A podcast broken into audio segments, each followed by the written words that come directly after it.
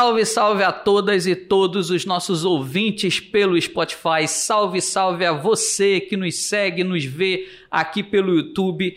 Esse é o podcast Povo de Humanas, o podcast menos visto no YouTube no Brasil e também no estado de Alagoas. Eu estou aqui com os meus amigos professores que nós vamos discutir Enem, educação, notícia, entretenimento, nota de repúdio. Salve, salve aos meus amigos companheiros de copo e de cruz que estão aqui comigo nessa noite. DJ, fazedor de arte, Arthur Finizola. Boa noite, Arthur, tudo bom? Boa noite, salve pessoal. Vamos nessa, mais um episódio aí pra gente. Como está o nosso Instagram?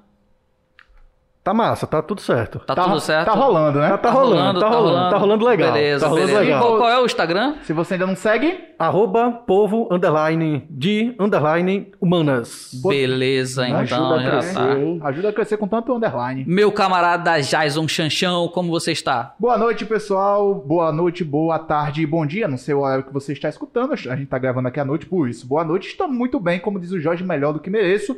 Estou aqui também para dar um salve para a galera do YouTube, né? Só no Instagram que a gente tá internacionalmente conhecido. Oh, Quer dizer, isso. na verdade que a gente não está internacionalmente conhecido. Não, a não gente, está. Ainda. a gente também não está no, no YouTube, mas tem seis comentários super fofinhos que eu queria mandar um abraço pro pessoal, Oh. mandar um abraço pro Rode que disse que esse podcast é top de linha. Eu sempre valorizo todas as pessoas que falam top. Então um abraço pro Rode que fala isso, que assiste sempre o nosso, assiste, ouve sempre o nosso podcast.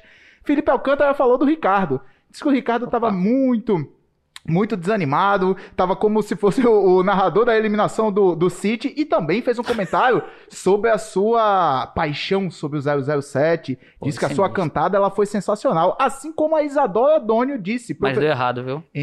É, mas assim, a maioria das cantadas dá errado, né? É verdade. Porque as que dão certo nem sempre dão muito certo. Entendo o professor Ricardo, pois a minha meta de quarentena é reassistir todos os 007. Tá acabando, minha Boa. filha. Assiste logo.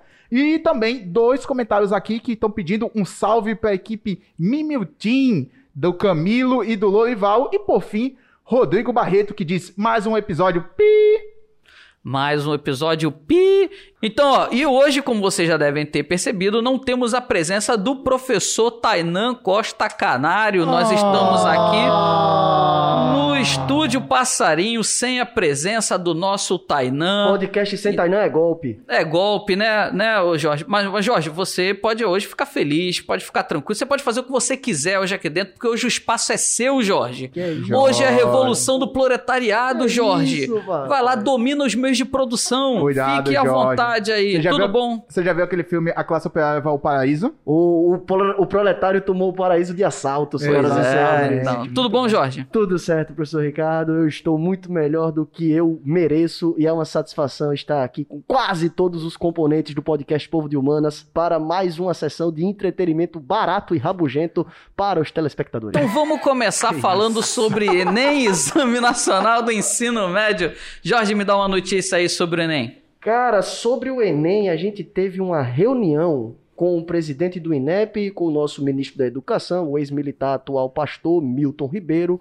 E nessa reunião, né? Ex-militar atual pastor é, é ótima, né? A definição Mini- desse- ministro é só, é só um ale- algo aleatório, né? Não, ele só deu, ele só Um deu adereço. entrevista pra falar coisa que não deveria muito ter falado no cargo que ele ocupa, mas quem sou eu pra julgar o ministro da Educação? Então ele tá no lugar professor. Então, a gente estava tendo um congresso virtual e o INEP estava participando para discutir as novas diretrizes do Exame Nacional do Ensino Médio que serão ali aplicadas para os próximos anos. Sim. Contudo, contudo, esse quarto Congresso Nacional da Federação Nacional das Escolas Particulares, que aconteceu de sexta-feira, dia 25, ao sábado, dia 26 de setembro, nós estamos gravando no dia 28, uma segunda-feira, ele não deixou muito claro quais diretrizes seriam essas. Contudo, o presidente do INEP elogiou os esforços que estavam sendo despedidos para o Exame Nacional do Ensino Médio e o atual ministro, o pastor Milton Ribeiro, fez questão de elogiar, adivinha o que? Adivinha o que? Diga. A iniciativa privada pelos seus esforços na manutenção da educação brasileira. Opa. Então, o Congresso que deveria discutir as diretrizes do Enem não deixou claro quais seriam as diretrizes do Enem, mas deixou bem claro para a gente qual é a posição do pastor Milton Ribeiro, que, como nós já vínhamos falando em episódios anteriores, representa os interesses do neoliberalismo, da privatização do ensino e do sucateamento do serviço público em detrimento de uma iniciativa privada que vai, provavelmente, aumentar os seus lucros no próximo tempo. A gente falou também sobre o SAEB, que é o Sistema de Avaliação da, da Educação Básica, e nessa discussão, né, nesse congresso, a gente teve a participação de alguns agentes da sociedade civil e das entidades representativas do Ministério da Educação. Repetindo aqui para os nossos ouvintes, não ficou claro quais seriam as diretrizes do novo Exame Nacional do Ensino Médio, por isso que eu não estou aqui discorrendo sobre elas. Contudo, a fala do ministro chamou bastante atenção na sua ênfase, né, na sua defesa da educação privada. Chanchão, quais seriam essas diretrizes e por que, que elas não foram apresentadas? Elas não foram apresentadas porque o, o governo já está mostrando a, a, sua relação com o Enem há algum tempo, né? Desde o, de quando iniciou a pandemia, a demora para retardar a prova do Enem, para adiar a prova do Enem, quando adiou, fez a consulta pública para os estudantes, depois da consulta pública para os estudantes, não atendeu ao que foi a consulta pública, botou uma outra data, agora está nessa confusão. Depois teve um, um, um edital que saiu que não falava muita coisa, além do que precisava usar máscara e das mínimas diretrizes de como ia fazer, não se discutiu o Enem, que falta agora três meses, mas dá um aceno gostoso para iniciativa privada. A iniciativa privada que deve ter sofrido bastante na pandemia. Não estou sendo irônico, até porque o nível de vida, o aumento do desemprego no país, com certeza afetou o repasse para mensalidades na educação privada e o governo acena dizendo o seguinte: olha só, vamos ter Enem, vamos garantir é, as vagas dentro das universidades privadas e Tamo aí, tamo junto. Ano que vem, em vez de a gente tentar reconstruir com força a educação pública, a gente tá assinando para vocês, que é muito mais importante do discutir Enem, a volta das universidades públicas, um aumento do financiamento. Muito pelo contrário, nós estamos aí com a iniciativa privada, que não é nenhuma surpresa, né? Aspas para o ministro Milton Ribeiro, percebemos pelo sistema educacional brasileiro o número e o impacto das escolas privadas no país, principalmente neste momento que estamos vivendo. Aqui eu acho uma profunda de uma ironia e uma daquelas que são muito sem graça, ele falar que a educação privada está segurando a educação no país. Apesar dos números do IDEB serem positivos para a educação privada, isso eu vou falar mais na frente, eu peço aqui um, um pouco de paciência aos ouvintes. Ah, quem está segurando a educação nesse país com a evasão que você, Chanchão, falou das, da educação privada, são as escolas públicas. Então as escolas públicas elas têm o dever constitucional de oferecer educação a todos aqueles que precisem. São elas que estão recebendo as pessoas que estão saindo da iniciativa privada, das escolas particulares, e elas precisam se formar. Então esses jovens eles precisam completar o ano, eles não podem perder o ano letivo, não é? Exatamente. E o que acontece é o cara valorizando justamente quem está, digamos, abandonando o barco no momento mais difícil. A educação privada, obviamente, tem os seus motivos, ela não vai educar de graça. Mas com a defasagem na educação privada, com a queda de receita dos pais que não podem mais pagar mensalidade, quem vai segurar esses alunos que estão saindo do ensino privado é a educação pública. Caso não, a gente está vendo um fenômeno inédito, sui generis, de evasão escolar, mas isso aí seria um tópico para uma outra discussão. É, na, no meu, na minha concepção, existe sim uma diretriz para o Enem. Ela só não é apresentada publicamente. E a diretriz é exatamente a falência dessa prova e de toda a sua estrutura, da forma como é feita a elaboração das questões, da forma como essas questões são selecionadas, da forma como você tem um peso na distribuição dos conteúdos para as mais diversas carreiras dentro da universidade. Então eu acho que isso precisa ser implodido por esse governo. E é exatamente por isso que ele não apresentou nenhuma diretriz para o Enem ele não sabe o que vai fazer para o futuro com o Enem, porque ele não quer no futuro o próprio Exame Nacional do Ensino Médio. É bagunçar, é bagunçar a casa para justificar outros meios de entrar na universidade ou inclu inclusive de sucatear o processo como um todo. Esse aceno também às universidades privadas, à educação privada como um todo, é também um aceno de dizer o seguinte: quem garante que em pouco tempo essas universidades não possam estar fazendo seus próprios processos de vestibular, que é um processo lucrativo para muitas universidades privadas. Então, Sim, claro. é, um, é um, um negócio estranho, né? Em, em, meio à pandemia, quer dizer, nesse processo de pandemia que nós passamos nos últimos cinco, seis meses, ao invés de a gente estar tá discutindo aquilo que é público, que é a função de um agente público em uma república como a gente vive, é, enfim, tem esses meios estranhos de se debater as coisas no país. Ok, pessoal, então vamos seguir o nosso conteúdo. Educação agora, por favor, professor Chanchão, pode começar? Veja só, hoje na, hoje na educação, pasmem, a gente vai debater sobre um problema na educação. Que é isso, é, cara? Saiu uma matéria aqui no jornal da UOL do dia. No site da UOL, melhor dizendo, do dia 28 de 9 de 2020, a notícia dizendo o seguinte: governo tenta mais uma vez, usar o dinheiro do Fundeb no novo Bolsa Família. Para quem não está um pouco, quem não está familiarizado com o debate econômico que está acontecendo, vem acontecendo ultimamente, há uma disputa dentro do atual governo sobre se mantém a agenda neoliberal do governo do, do ministro da Economia, do Paulo Guedes, de se manter o teto, do teto dos gastos, tentar fazer uma economia equilibrada nos gastos públicos, na, na função que o Estado deve ocupar para garantir os lucros do mercado, mas ao mesmo tempo uma tentativa do governo de já garantir a sua base eleitoral para 2022. E um dos meios em que o Bolsonaro, isso é uma opinião particular, viu que tem chance de crescimento é colocar comida no, no, no, prato do povo. Isso se demonstrou, por exemplo, no aumento da aprovação do governo Bolsonaro, agora com o auxílio emergencial. Ainda que vá, na minha opinião, é, é, um, é um aumento um tanto quanto significativo, mas porém conjuntural. Com a diminuição do auxílio emergencial para 300 reais, isso vai afetar na popularidade do Bolsonaro. Essa é uma opinião, é um prognóstico, pode ser que não se confirme. Jorge, não é a primeira vez que tentam mexer no Fundeb, né?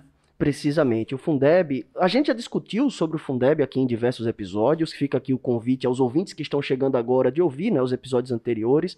Nós já discutimos sobre o Fundeb. Não é a primeira vez que o ministro Paulo Guedes propõe tirar a receita da educação para financiar programas sociais. Porque a gente está numa verdadeira encruzilhada. Qual é a encruzilhada? A encruzilhada, aqui com todo respeito aos orixás, a encruzilhada que Michel Temer e os parlamentares ali de 2016 a 2018 nos colocaram com a emenda constitucional do teto de gastos.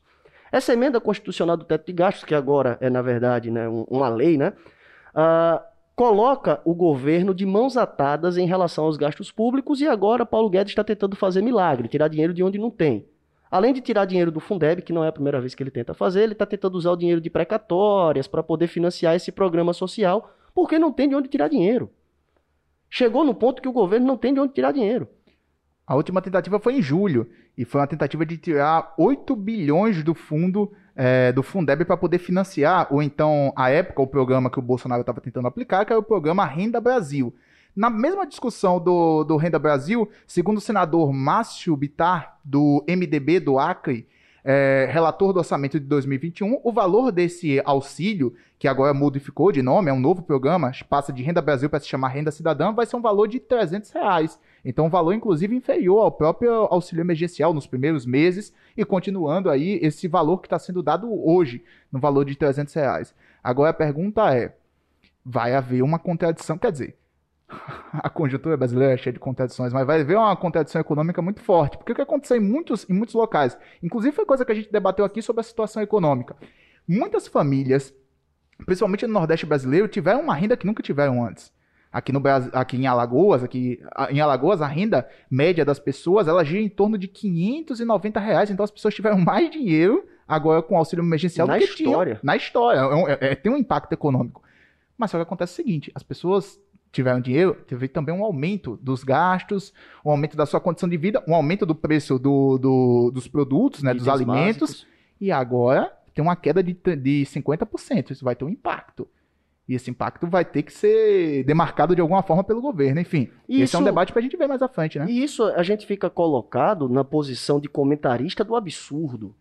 Porque essa proposta ela é inconstitucional. Isso aí é mais uma, me perdoe aqui o termo, me perdoe a exaltação, mas isso é uma bravata. Isso é aquilo que você Nossa, brave... como você ficou exaltado tá agora, hein? bonito, viu? Rapaz. Vai, manda, manda bravata aí, vai. Não, isso é uma bravata, pô. Isso é aquilo que o cara esbraveja da boca para fora porque ele não tem o que falar. Ele não tem. E isso aqui eu convido os ouvintes, os espectadores a mostrarem ou então a comporem esse debate conosco para ver se eu estou vendo alguma coisa errada. Não existe uma política econômica séria, tampouco não existe uma política educacional séria. Isso já foi esmiuçado diversas vezes. É, o que tem, o que tem bem claro é que o governo pretende acabar com o Fundeb ou reduzir bastante essa verba. Não importa como, e aí ele vai criando a todo momento novos artifícios para justificar a retirada desse recurso. Nós já falamos aqui a importância do Fundeb para as prefeituras locais. E aí ele de novo volta à tona a um problema econômico. Nós não sabemos até que ponto vai efetivamente esse problema econômico do Brasil. Eu não estou dizendo que ele não exista, só que nós não sabemos onde está o fundo do poço então fica muito difícil poder trabalhar no abstrato. Então o governo diz que não tem dinheiro. Como não tem dinheiro? Se acabou a corrupção, acabou a mamata, onde é que está o dinheiro da mamata toda, de todos os bilhões e bilhões e bilhões e bilhões que eram apresentados no passado? Aí o que, É, o- com- o, que a gente fica, o que pelo menos me chama a atenção, é que semanas atrás o presidente Bolsonaro veio a público para dizer está vetado até 2022 qualquer comentário sobre Renda Brasil. Não vai existir esse programa. Beleza. Morreu a ideia do, do programa Renda Brasil. Aí aparece a outra notícia dois dias depois. Bolsonaro, ou governo, dá sinal verde para Congresso debater uma nova renda. Aí o cara sai de Renda Brasil para Renda Cidadã e fica tentando fazer milagre, já que não, não existe milagre em economia, mas fica tentando fazer milagre tirando de recursos de onde ele não vai conseguir. A oposição vai conseguir barrar isso, e não é nem porque a oposição quer embarrear o governo Bolsonaro, é porque essa proposta de tirar dinheiro do Fundeb é inconstitucional. Uhum. É uma bravata para tentar fazer milagre na economia, porque a política neoliberal é insustentável. A política do teto de gastos está sufocando o poder público e o poder público fica neste falso dilema de resolver, né, de preservar o, teto de, o teto de gastos e manter uma política social que exigem gastos. Os juros da dívida pública brasileira para os próximos anos está altíssimo, está insustentável. O Brasil está virando um país extremamente preocupante para investidores. A fuga de dólares do nosso país está em níveis absurdos. Porque o investidor olha para cá e vê, o cara não tem uma política séria. O cara tem uma bravata. Exato. Nem os liberais querem investir no Brasil hoje. É, Xanxão. mas tinha um negócio assim, um comentário muito, muito rápido, assim, só pra gente refletir. Na política não há piedade. Essa, essa, essa oposição ao teto de gastos e essa pressão que está havendo, principalmente de vários setores com relação a ele, não é. Ó, não estou defendendo aqui pedalada fiscal nem nada disso, mas assim, tá se pagando muito pelo que a oposição fez no governo anterior. Lembra do debate da pedalada fiscal? Por um negócio que tinha não dúvida sobre ter tido pedalada, mas sobre a constitucionalidade ou não, se era um problema político ou não, impeachment um presidente no país usando esse argumento. E agora? Tá saindo caro esse golpe. É, e agora? O que, é que você vai dizer? É. Eita, rapaz, depois Mais de uma 2016, contradição, né? Pois é, né? Só ladeira baixa aí. Só É ladeira só abaixo. ladeira E aí, abaixo. agora? Como dizem os novos baianos, o Brasil descendo a ladeira, E né? o que mais teve de 2016 pra cá foi pedalada também, né? Pois é, pois é. Jorge, ma- manda uma outra notícia de educação aí pra gente. Cara, eu tava vendo que semana passada, salve- não, perdão, semana passada não, dia 18 de setembro, né? Lembrando, estamos gravando dia 28 de setembro, o governo liberou os dados do IDEB, os índices da educação básica no país. Então você pode, a qualquer momento, em qualquer aparelho, acessar os dados do país, do estado, do município ou por escola. E a gente tem aqui algumas. é, é, algumas alguns números que vêm efetivamente a nos chamar a atenção. O número de alunos inscritos, o número de alunos matriculados, nós temos 109 mil escolas aí nos anos iniciais do ensino fundamental, 15 milhões de alunos matriculados nessas 109 mil escolas. Fica aí o convite para que vocês acessem os dados do IDEB para a gente saber, para a gente poder discutir efetivamente as políticas sobre educação. Chama a atenção a ascensão de matrículas na rede pública, né? Chama a atenção a ascensão de matrículas na rede pública e também nos preocupa o índice de evasão escolar. A evasão escolar no Brasil ainda é um problema gravíssimo e nós precisamos, a partir desses dados que o governo disponibiliza, que são montados ano a ano, a gente precisa pensar em políticas públicas. Nós temos picos de reprovação e abandono no terceiro e sexto ano do ensino fundamental e no primeiro ano do ensino médio, e um destaque negativo para o segundo ano do ensino médio, que tem a segunda maior taxa de abandono e tem um peso, né? A taxa de abandono tem um peso à medida que a idade avança. Então, acessem esses dados, são muito interessantes para que a gente possa compor um debate, e eu acredito que isso já não é, não é nenhuma opinião pessoal, mas é um, uma, uma leitura que eu faço. Eu acredito que a evasão escolar foi, continua e será o maior desafio da educação pública nos próximos anos. Ou seja, meus amigos, a gente continua tendo uma série de retrocessos aí, não só na área econômica, mas também na área educacional, né? O Brasil retrocedeu aí quanto tempo nesses últimos anos? Ironicamente, um governo que dizia defender né, a primeira infância, que iria defender a educação de base, que o governo federal colocaria aporte para a educação infantil e tiraria né, das universidades que nada produzem, que só apenas servem O para que é o- uma mentira. o que é uma mentira deslavada, que as universidades só servem para o consumo de cannabis e para a realização de orgias. É uma coisa absurda que o governo cria, esses factoides. E a gente percebe com baixo índice na educação básica, do sexto ao nono ano, que era mais uma bravata do governo. Que a gente não tinha nenhuma preocupação com a educação básica. Que isso foi mais um espantalho para poder justificar uma política austera de corte de gastos e sucateamento da universidade pública, sem dar a contrapartida que, teoricamente, ele devia que dar. E se a universidade produz tanto e ele dizia que tinha muita maconha, então tá faltando maconha nesse governo para produzir também alguma coisa, né? Já que é essa relação direta que tem que se fazer. Chanchão, Pode faltar maconha, mas deve sobrar a parte de cocaína na. Enfim, Ah, né, é. na- É, avião é. da fa- Tem nada a ver, gente. não, Vocês mas tão tava falando lá, aqui. era do cozinheiro, era de alguma coisa É. assim. Ninguém sabia Não de mais minha. nada disso, não. É, enfim. 39 quilos é uma bagagem de mão, rapaz. É, ninguém Pois- percebe. Pois é, eu só queria só fazer uma observação rápida, né? Assim, muito, muito da, das coisas que aconteceram, no, aconteceram esse ano vão influenciar diretamente na educação, né? Um do- do- dos principais pontos, um dos principais notas, inclusive, desse podcast do que a gente debate. E, e assim, queria trazer uma experiência enquanto professor. Eu estava pensando aqui enquanto o Jorge falava essa matéria, estava lendo aqui, ele passou antes. É o seguinte: alguém duvida, alguém duvida que o número de, de evasão escolar ela vai aumentar por conta da pandemia. Ponto.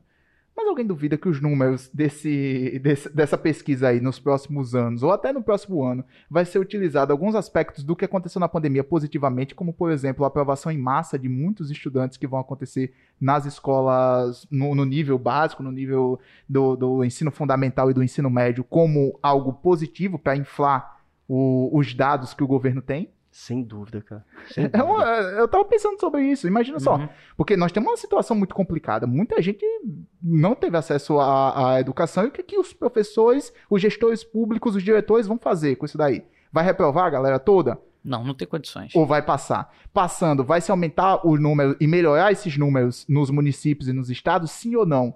O governo vai utilizar esses aspectos como positivo para vender a ideia de que a educação do Brasil vai melhor? Sim ou não? Acho que é um, é um negócio interessante para pensar o que É. pode acontecer nos próximos anos. É que, é que seria um né? outro debate, mas a gente precisa pensar o seguinte: o que faria um aluno ficar reprovado esse ano? Então você, você não conseguiu Qual fazer avaliações. avaliativo? Isso. Exato. Qual o método avaliativo? Então, como é que você avalia quem está apto ou não para avançar nos seus estudos?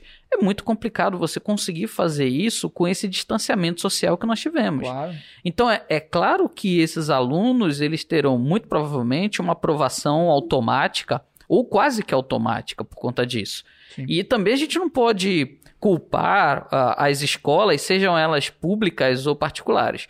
O que não pode ser feito é o que você está dizendo, né? De utilizar isso como uma ferramenta positivo, positiva para o governo. É, Exato. eu acho que cada escola é um universo, cada aluno tem sua própria demanda e realmente num tempo de pandemia, você querer avaliar os alunos pelos métodos tradicionais pode representar um atraso. Pode, Lógico, não, não vai ter nenhuma precisão. Até porque as aulas não foram tradicionais. Até porque o momento que a gente vive não é um momento normal. Precisamente, Tem precisamente. uma- várias variáveis. Agora, o que a gente tem que se preocupar mesmo, e eu acho que a tua fala, Xancha, desperta isso, eh, desperta esse, esse tópico a ser levantado, é como esse governo lida com transparência e com dados.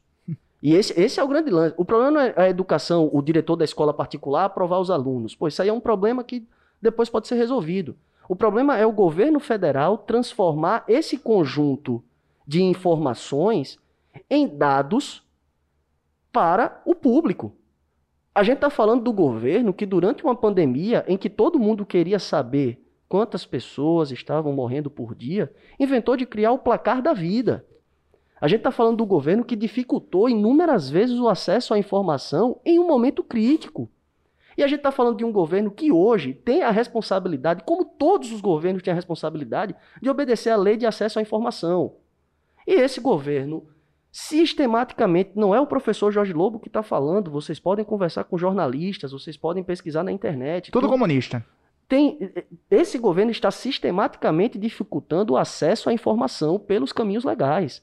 Então, qualquer dado que a gente veja publicado no futuro próximo tem que despertar pelo menos um levantar de orelha. Mas o problema é que também a gente tem que falar a verdade aqui. As pessoas ficam pegando esses dados aí e ficam utilizando para torcer contra o governo. Isso é verdade. Isso é verdade. Quantas e quantas vezes eu já não vi nesse podcast vocês falando aqui de desmatamento, de não sei o quê. Agora, eu descobri, talvez, eu descobri talvez,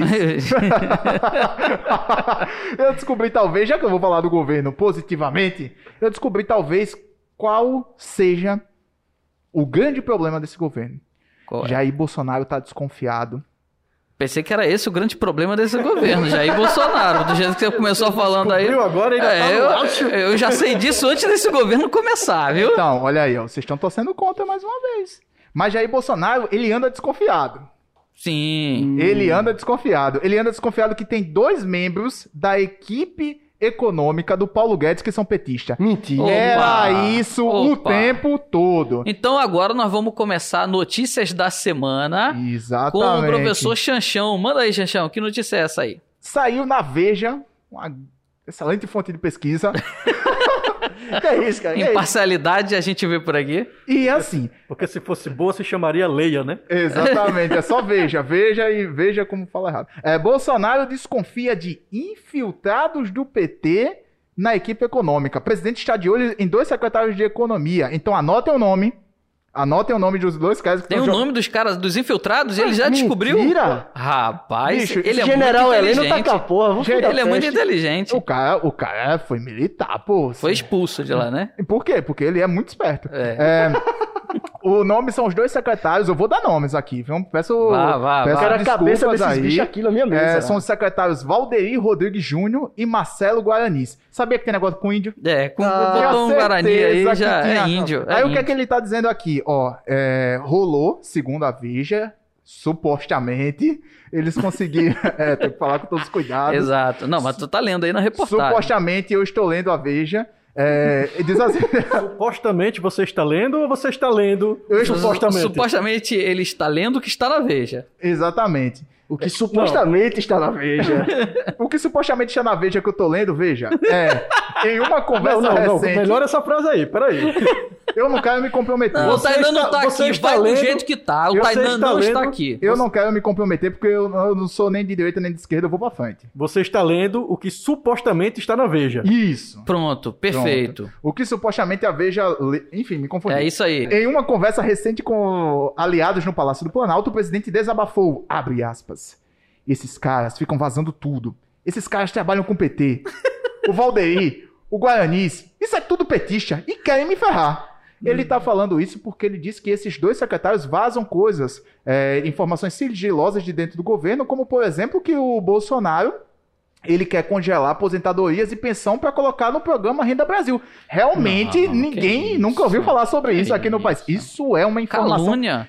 sigilosa ao extremo. Nem a KGB, aqui financiada pelos russos soviéticos, misturei tudo aqui, eles sabiam dessa informação. Não saberiam. Então, cara. vocês estão vendo, é não torcer contra e não tem infi- infiltrado do PT. Então, se você tem alguém do PT perto de você, não fale sobre o programa econômico do governo. Mas o supostamente é a Veja que está supondo. Só para eu entender aqui, né? A, É isso aí. Isso é a Ah. Veja que tá supondo. a Veja supõe, eu só, eu só sou um transmissor neutro Mensageiro. de, de informações. Mensageiro neutro. Eu sou um mensageiro da verdade. Exatamente. E eu, assim, eu agora eu sou o grande mentor e articulador aqui desse podcast. Bicho, Boa. Então, na ausência do Tainan, quem manda nesse negócio sou eu.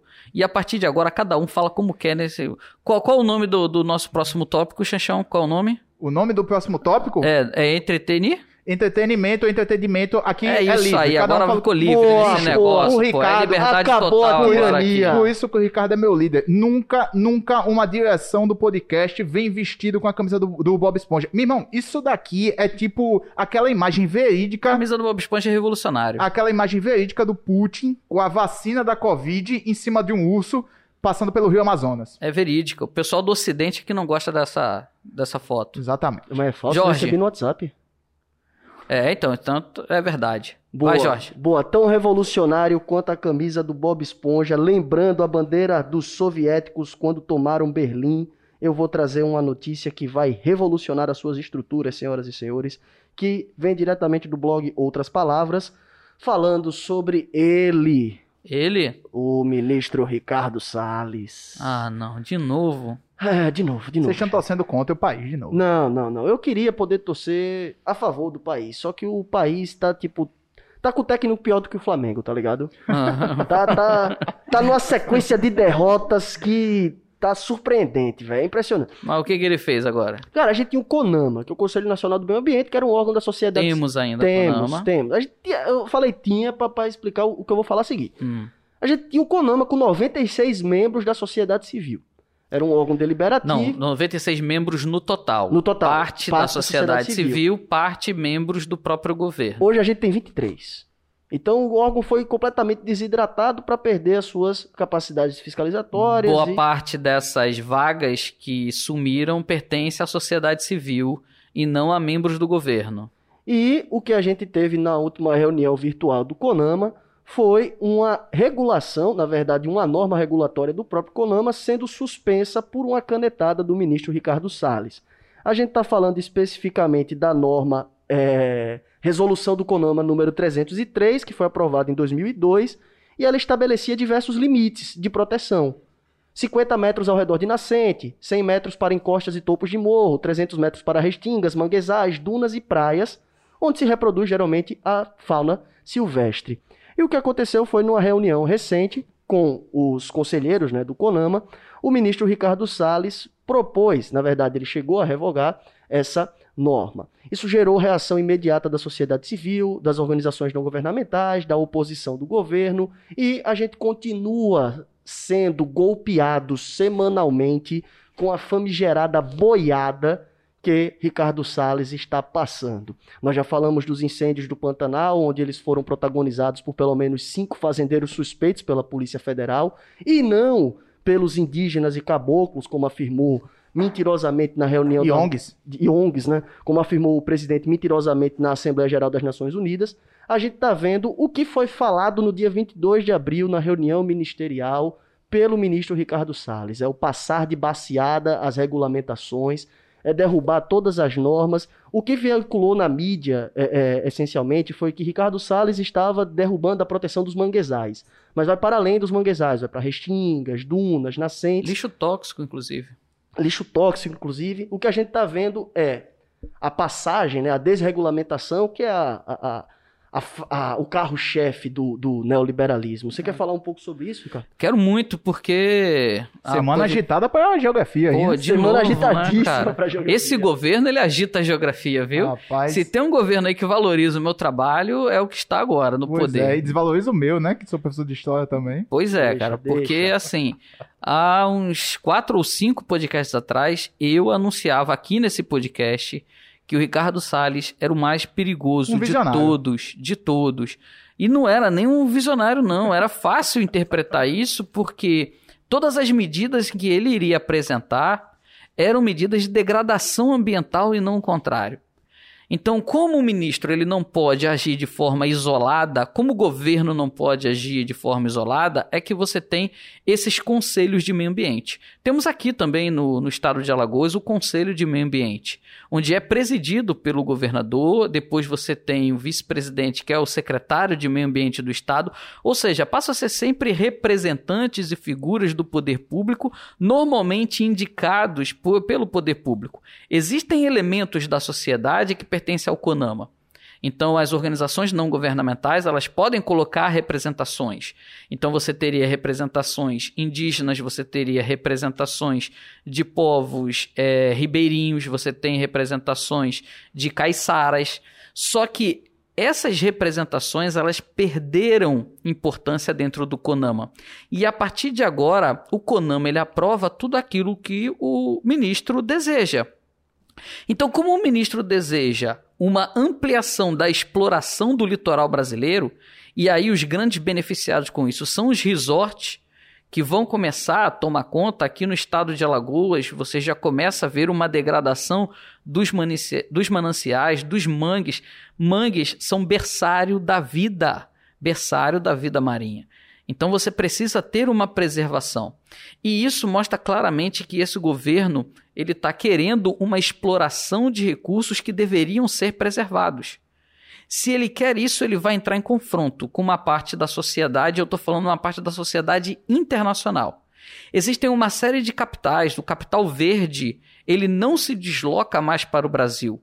Grandes investidores que não querem ter o seu dinheiro associados a estruturas antigas poluidoras, como por exemplo é, empresas de petróleo e empresas que contaminam recursos hídricos, é, esse tipo de capital ele já não se desloca mais para o Brasil e ele promove uma pressão muito grande dentro da Europa para que os seus governos tomem atitudes em relação ao governo brasileiro e que comecem a fazer uh, barreiras é, é, protecionistas às atividades econômicas brasileiras.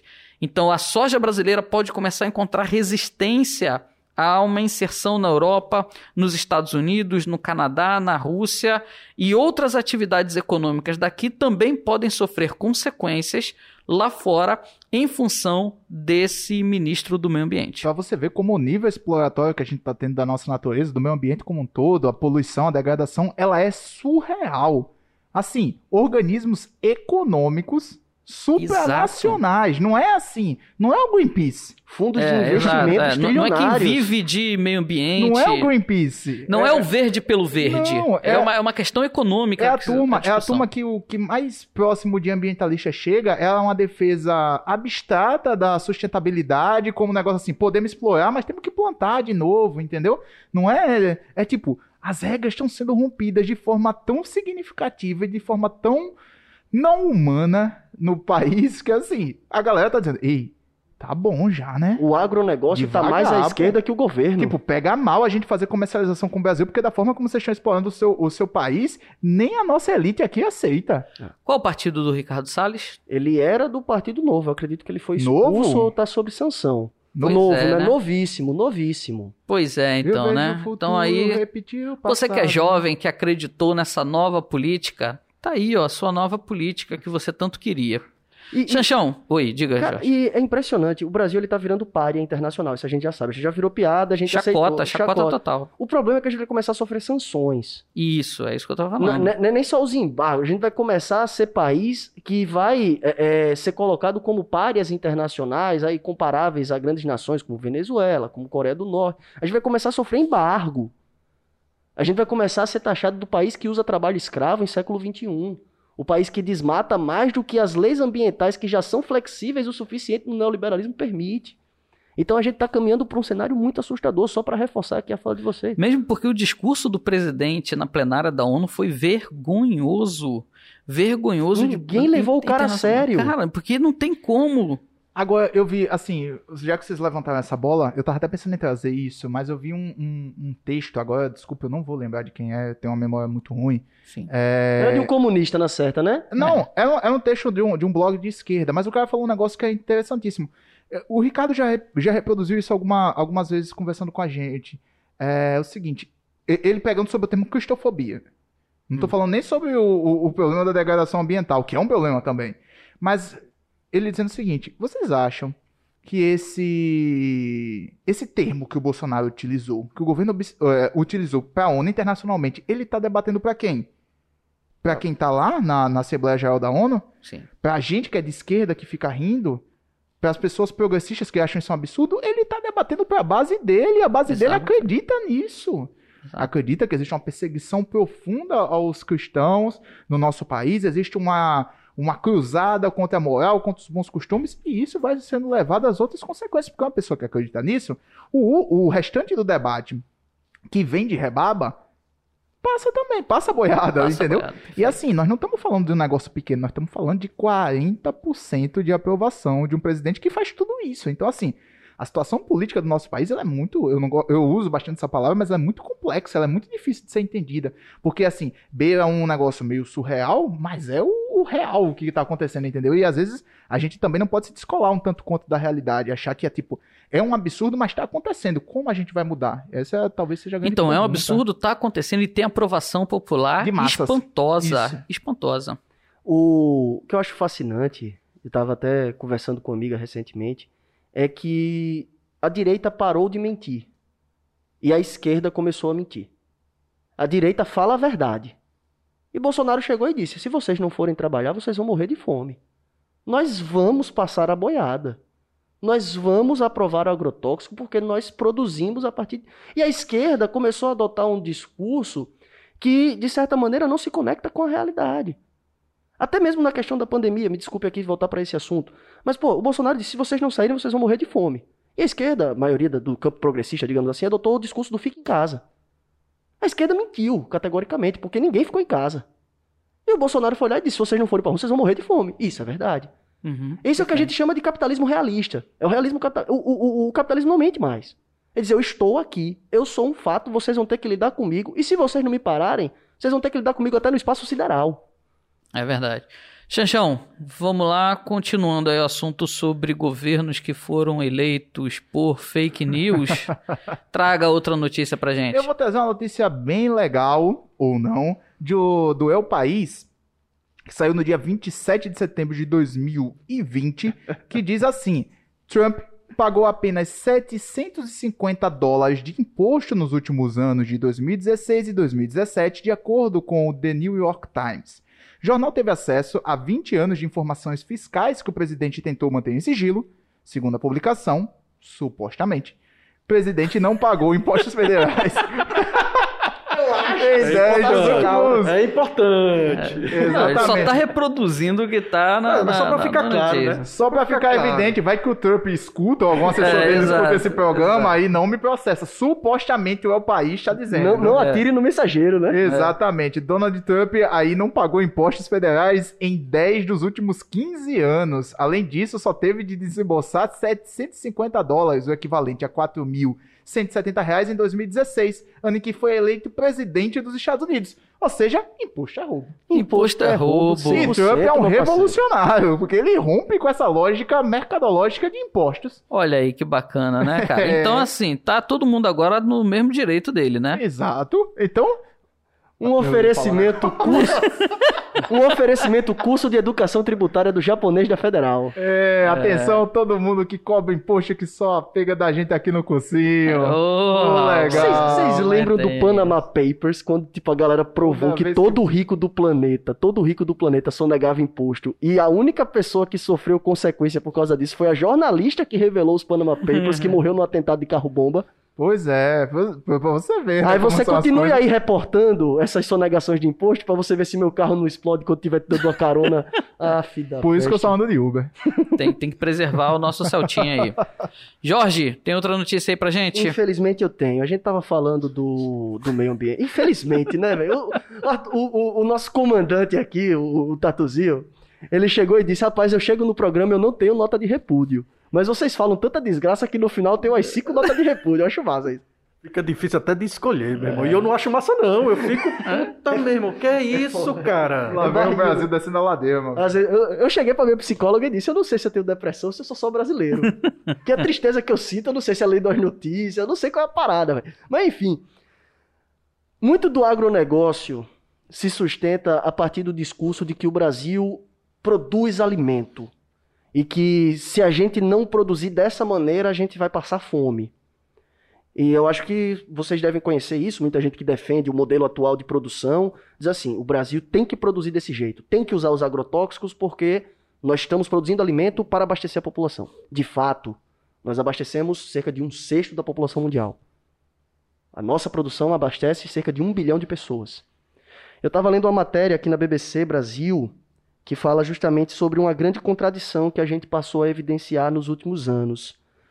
A, a gente abastece um bilhão de pessoas no mundo todo, mas nós temos, segundo os últimos dados, 10 milhões de brasileiros passando fome no nosso território. Nós temos aqui os dados em que a fome no Brasil começou a aumentar de 2016, 2017, 2018 e 2019, chegando a um ponto histórico. E essa é uma grande contradição que nós estamos evidenciando hoje. A produção não parou. Isso é o que afirma a, a reportagem da BBC. O produtor rural não parou de produzir, trabalhou como nunca. Nossas safras atingiram recordes, nossa exportação foi a níveis altíssimos. Com o dólar em alta, nós até discutíamos a, o preço do arroz, o preço da saca, a- a- os estoques de alimento que chegaram a quase zero, isso fez com que o preço subisse. Nós estamos abastecendo um sexto da população mundial. E nós temos 10 milhões de brasileiros em estado de insegurança alimentar grave, de acordo com o IBGE. Então, o nosso modelo de produção não é para abastecer. O nosso modelo de produção não é para alimentar. O nosso modelo de produção é para gerar lucro. E isso ele tem feito muito bem. É, o nosso modelo de produção agrícola é baseado muitas vezes em grandes latifúndios de monocultura que não estão que não estão preocupados com abastecimento interno, né? Só para você ter uma noção. Agora teve o um aumento do, do, dos preços do, do, de todos os alimentos, mas o arroz foi o que mais se evidenciou e vocês viram como o MST ele apareceu nos últimos tempos por conta do, de ser um produtor de arroz, arroz orgânico e com preço razoavelmente justo, feito em pequenas propriedades de terra. Então, para você ver como é contraditório, quando a gente tem é, uma agricultura familiar que não é valorizada no nosso país, não tem uma política é, do Estado de incentivo, de desapropriação de grandes latifúndios que não cumprem uma, uma função social é, da terra, enfim quando a gente tem toda essa política agroexportadora, e aqui mais de 80%, não sei o dado, mas é mais de 70%, vou chutar para baixo, é, da, da alimentação interna do nosso país é feito pela agricultura familiar. 75%. Então, assim, é, é muito contraditório, né? Eu tô com uma, uma dúvida aqui, um questionamento que me surgiu. Não sei se vocês vão poder me responder. E se não puder, eu acho que é interessante a gente até pesquisar. É, a gente tem esses agrotóxicos todos, né, sendo utilizados, né, nesses alimentos. E a gente exporta esses alimentos com esses agrotóxicos todos. Sim. É? Mas a gente exporta para tem... países mas... subdesenvolvidos. Ah, a gente tá. não exporta para a União porque Europeia porque ela não aceita. Não, entra, né? não aceita. Então hoje os nossos maiores consumidores são países subdesenvolvidos. É a Índia, é Bangladesh, é Paquistão. São países que têm um contingente populacional muito grande, precisam alimentar a sua população, não têm uma condição de solo ou clima favorável para as atividades agrícolas e por isso mesmo vai comprar produtos baratos em outros mercados. E aí, um produto barato de um mercado que não é aceito na Europa, que não é aceito no Canadá, que não é aceito em boa parte dos países desenvolvidos, está no Brasil. Agora, não pense você que esses agrotóxicos eles são produzidos aqui. Eles vêm da Alemanha. A Bayer fornece para gente esses agrotóxicos. Então a Europa não compra o agrotóxico. A Alemanha não compra o, o, o produto agrícola que foi utilizado, o agrotóxico da Bayer, que veio de lá. Mas ela vai, ela vai estar no topo da, carre... da, da, da cadeia porque ela vai pegar a tecnologia. Então, o mais caro no processo todo é exatamente o agrotóxico. Então, quem mais ganha com isso é a Alemanha, não é nem o Brasil, vendendo esse produto para as populações periféricas, mais periféricas ainda do que o do Brasil. É como diz a minha avó, né, velho? O dono da biqueira não cheira, né? Eu tenho uma, uma curiosidade aqui. A tua avó é... falar isso? Não, acabei de inventar. Eu tenho uma... Eu achei estranho. Tem uma pessoa próxima a mim que trabalhou durante décadas numa indústria alimentícia daqui de, de Alagoas. Hum. E a gente conversando sobre essa coisa de, de agrotóxico, né? De, de produtos que são utilizados, né, no, no, substâncias que são utilizadas nos nossos alimentos, né? E, e, falando sobre isso, ele fez não, realmente é diferente, porque para exportar o produto, o produto que é exportado é diferente do produto que fica no Brasil. Sim, é. Por exemplo, o nosso café, o nosso melhor café, ele vai para a Europa. Aí lá ele é processado. Você quer tomar um bom café brasileiro? Você pega um avião, vai até Paris, chega lá num bistrô daquele de Paris e aí você consegue é consumir você, um É mais você tomar um café colombiano de boa qualidade, um café italiano em uma cafeteria, até aqui em Maceió mesmo, do que é. encontrar um brasileiro. É, exatamente. O que a gente toma em casa dessas, dessas empresas aí, é, comerciais, às vezes é misturado com milho, é um café ruim, de baixa qualidade, é o torrão do café, assim, que ninguém mais quer. E assim, Arthur, só para te ajudar aí na nota de repúdio, nós já falamos aqui que a educação piorou, a economia piorou e agora o Jorge está trazendo para o meio ambiente então... piorou e agora a fome. Nós temos o aumento da fome num país em que é o celeiro do mundo, que eu falei inclusive no podcast passado que ele é considerado o celeiro do mundo. Então assim, o, o Brasil está ao contrário e ninguém reparou. A, a, gente produz muito alimento, só que nós não consumimos porque, na verdade, não é nem alimento. Nós produzimos fontes energéticas. A soja é uma fonte energética, o milho produzido para exportação é uma fonte energética. Fonte energética ela não serve como base alimentar. Nós estamos no litoral do Nordeste brasileiro e nós não produzimos alimento para gente. Nós produzimos cana-de-açúcar que serve como fonte de energia.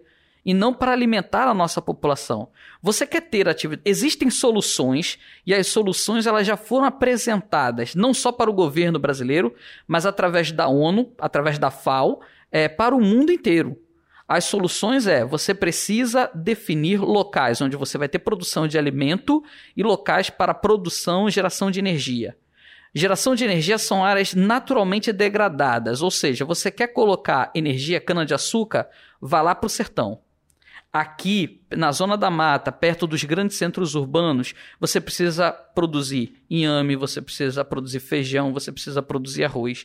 Porque isso vai fazer uma coisa chamada circuito curto acontecer.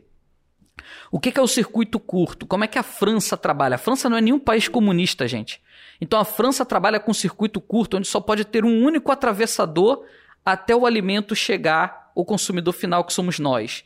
Então ele sai do campo, pode ter no máximo um único atravessador e já chega até você.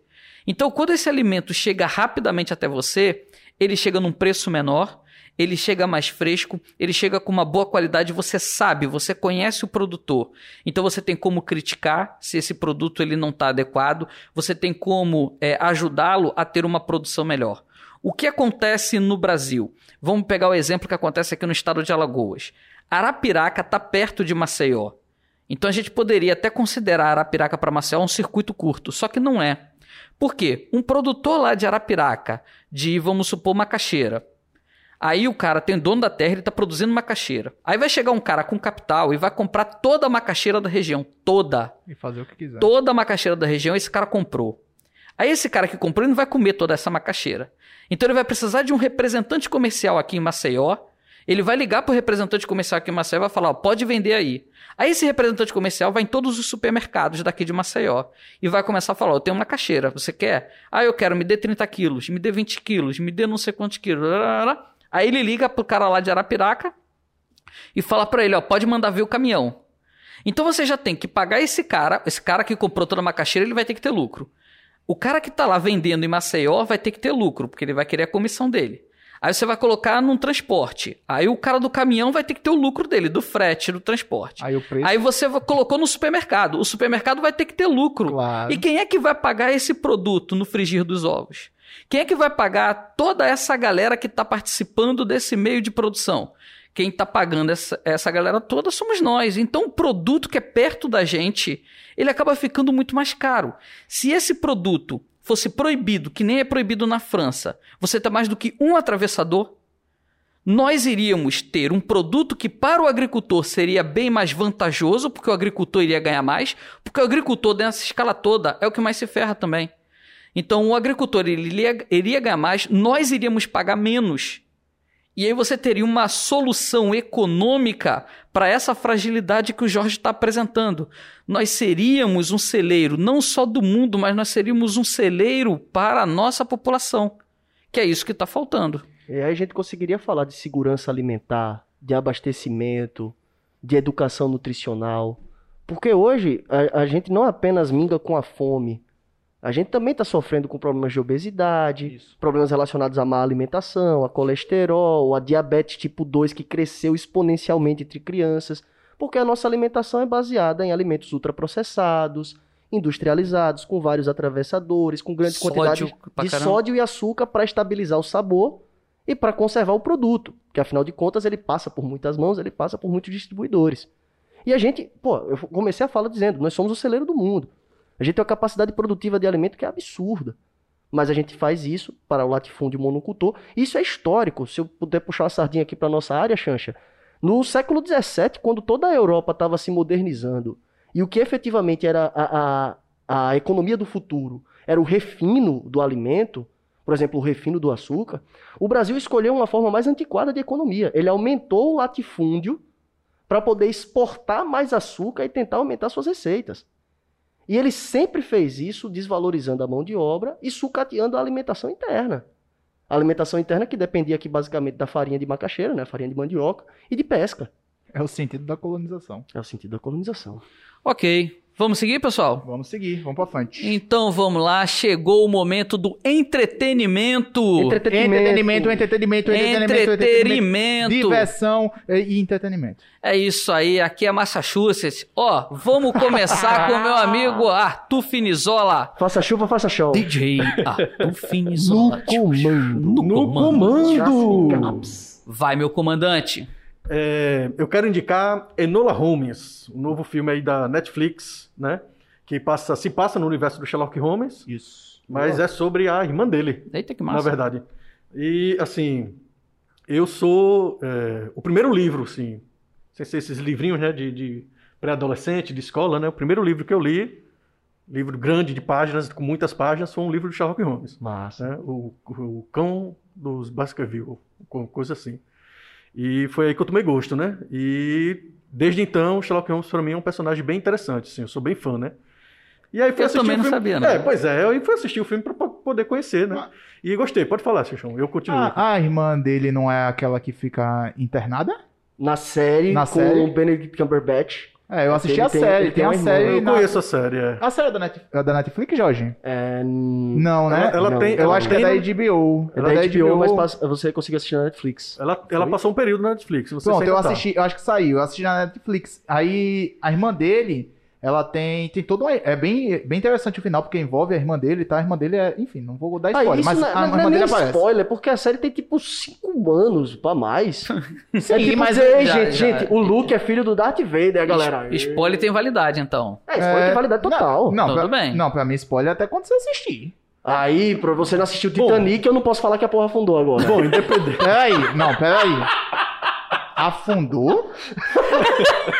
tô zoando, gente. Eu tô ligado que bateu numa pedra. Ei. Olha, Bateu se tu, pedra, se né? tu assistir Titanic de trás pra frente, vai parecer que um bocado de zumbi do fundo do mal tá gerando em Londres. Meu Mas aí, ó, falando em Londres, Vai deixa lá. eu voltar aqui pro foco Vai, da- vai, vai, vai. E aí se passa é, em Londres, né? É, e é, é no período da reforma do- do- dos votos lá.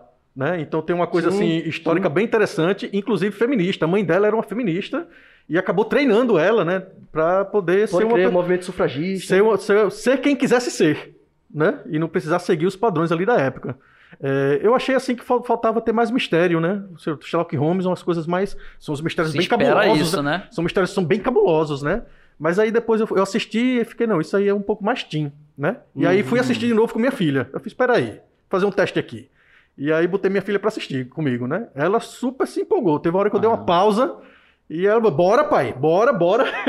Oito anos, né? Ué, rapaz, esse É, negócio de ir no então- banheiro E- nada a ver, né? E interessante também, porque como passei nesse universo um pouco feminista também, aí rolou uma conversa legal depois sobre, Ah, né? massa, então fica aí a dica. E Bem. tem uma curiosidade interessante.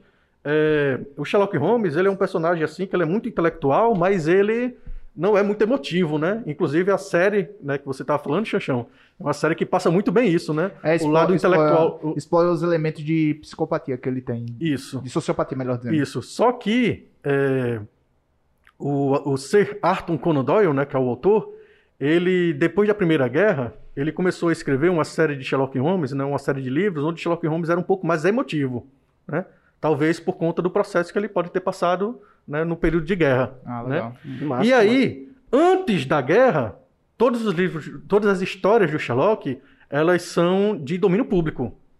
Mas as histórias que é pós-guerra, elas não são de domínio público. Então a Netflix está sendo processada. É, eu vi isso daí. Porque ela criou um, um Sherlock um pouco emotivo.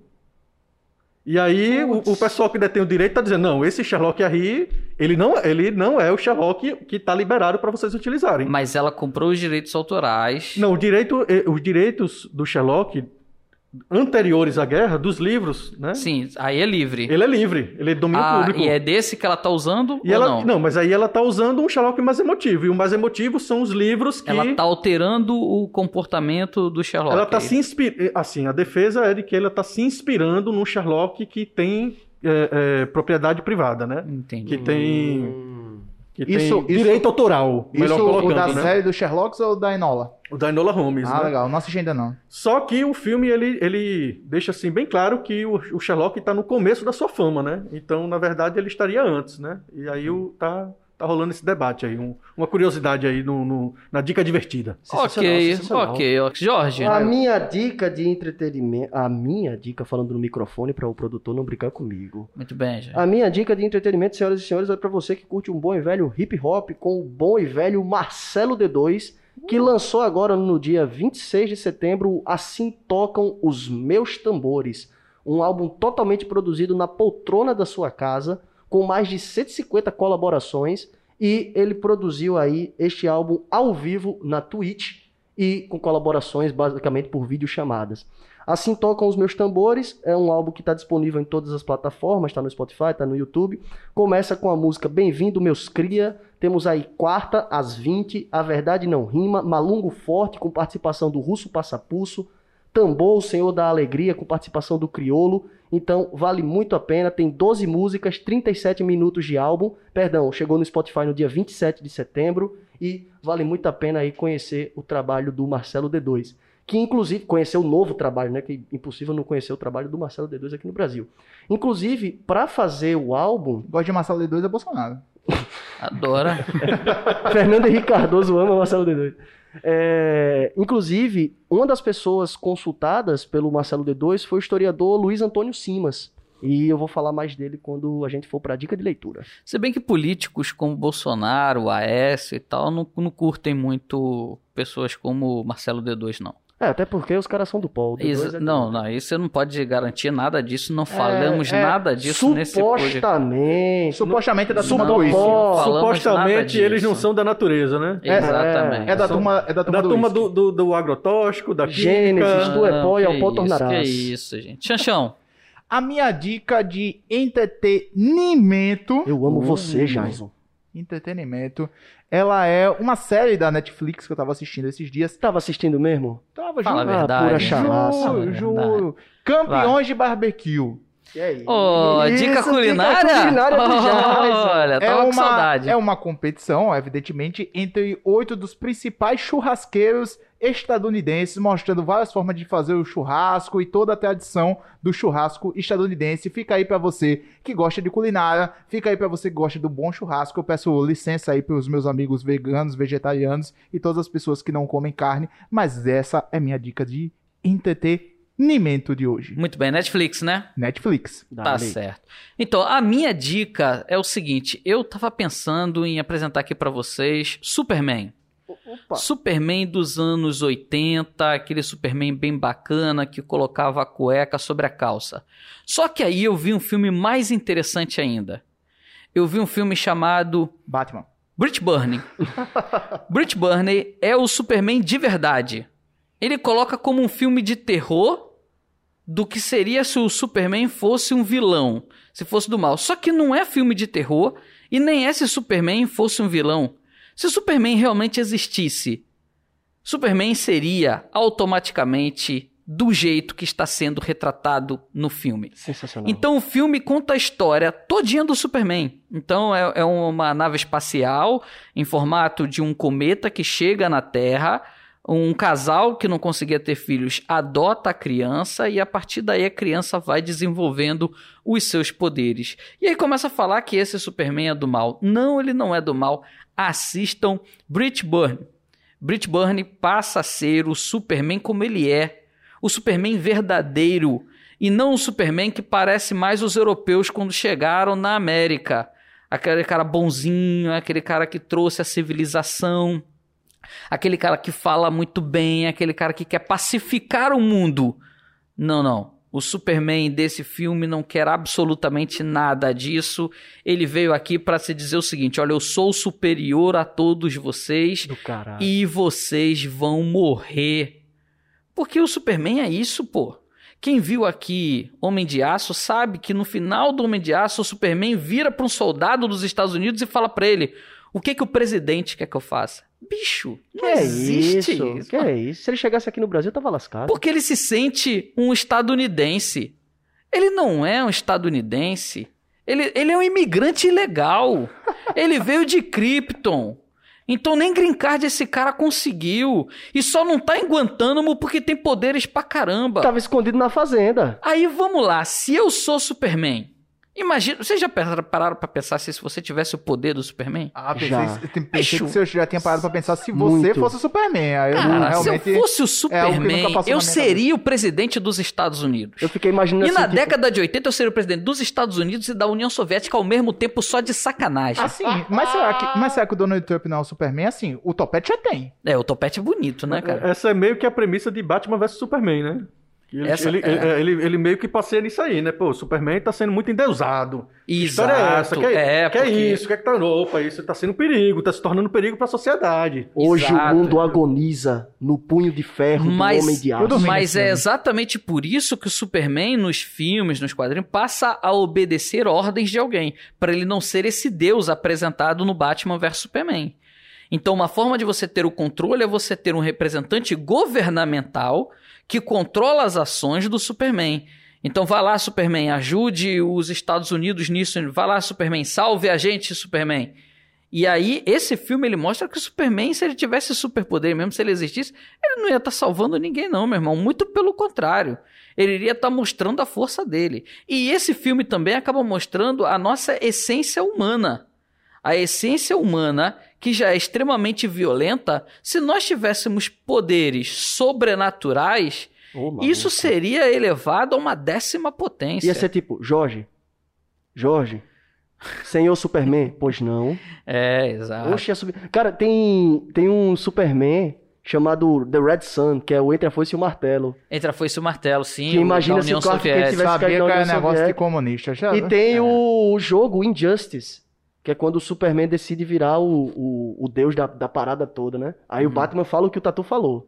Hoje o mundo agoniza nos punhos de ferro do Homem de Aço. Aí o Batman vai fazer uma contraposição ao Superman que vira o tirano, o ditador do mundo. Muito massa. Adorei sua dica, vou assistir. Muito bem, muito bem. Então terminamos aí nossa dica de entretenimento e Nimento. vamos agora para a dica de leitura. Professor Jorge Lobo, manda a sua dica de leitura, por favor. O Corpo Encantado das Ruas, de Luiz Antônio Simas, historiador carioca. Lembrei muito de você lendo esse livro, porque fala Boa. das ruas do Rio de Janeiro.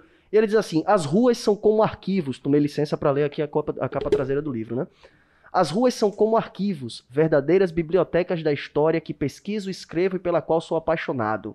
Afinal, é ancorado em um princípio. Aí qual é o princípio das ruas? Crianças, sambistas, fanqueiros, amantes desesperados, a beata, a prostituta, a minha mãe, o passista da mangueira, a filha de Deus e o filho do diabo, o bicheiro, o empurrador de carro alegórico, o macumbeiro, o portuga do botequim, o rei momo, o menino Jesus do teatrinho da quermesse e a rezadeira suburbana não são objetos da história, são sujeitos dela. Muito bem, o Rio de Janeiro tá todo aí representado, então, pelo que você falou. Sensacional. Vale seguir também o Luiz Antônio Simas no Twitter, que ele posta um material bacana. Tem um canal interessante no YouTube, onde ele faz uma leitura do livro. Fica o convite aí conhecer o material desse historiador, que aconselhou o Marcelo D2 no seu álbum Assim Tocam os Meus Tambores. As dicas estão ligadas. Estamos juntos. Massa.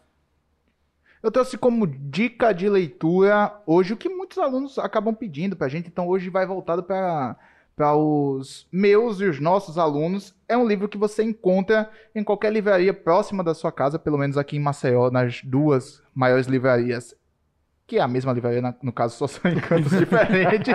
Você E encontra. que às vezes nem é tão próxima da sua casa. É verdade. Mas em Maceió tudo é muito próximo. Maceió é uma cidade pequena. É o livro chamado Problemas Sociais, uma análise sociológica da atualidade. Não sei se dá pra ver, Jorge.